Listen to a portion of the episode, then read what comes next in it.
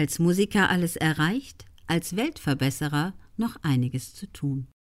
Einer von Bonos Slogans lautet folgendermaßen Ihr könnt Geschichte machen, indem ihr Armut Geschichte werden lasst. Der Sänger nutzt seine Bekanntheit und seinen Einfluss, um beispielsweise einen Schuldenerlass für dritte Weltländer zu erwirken. Aber auch die Bekämpfung von AIDS und der Einsatz für Kriegsopfer auf der ganzen Welt scheinen Teil seiner Bestimmung und Mission zu sein. So folgten auf das berühmte Live Aid-Konzert 1985 zur Bekämpfung des Hungers in Äthiopien etliche weitere sozial orientierte Auftritte von U2. Sogar die Bekleidung eines politischen Amts lag zeitweise im Bereich des Möglichen.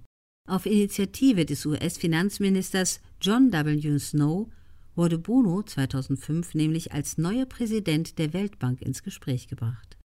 Sein Einfluss und sein Einsatz, welche er sich über Jahrzehnte aufgebaut hatte, entwickelten eine bemerkenswerte Dynamik.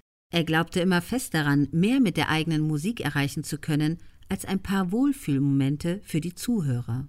Musik kann Menschen verändern, also kann sie auch die Welt verändern. Deshalb sind die Songs von U2 teilweise gespickt mit politischen und sozialen Botschaften. Rockstar mit Anspruch auf mehr.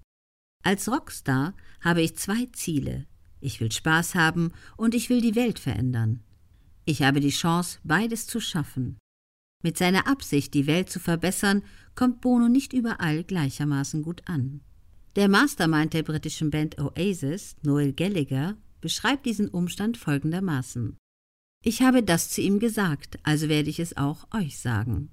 Niemand mag einen Weltverbesserer, niemand mag das. Deshalb mögen mich die Leute, ich bin ein Weltverschlechterer.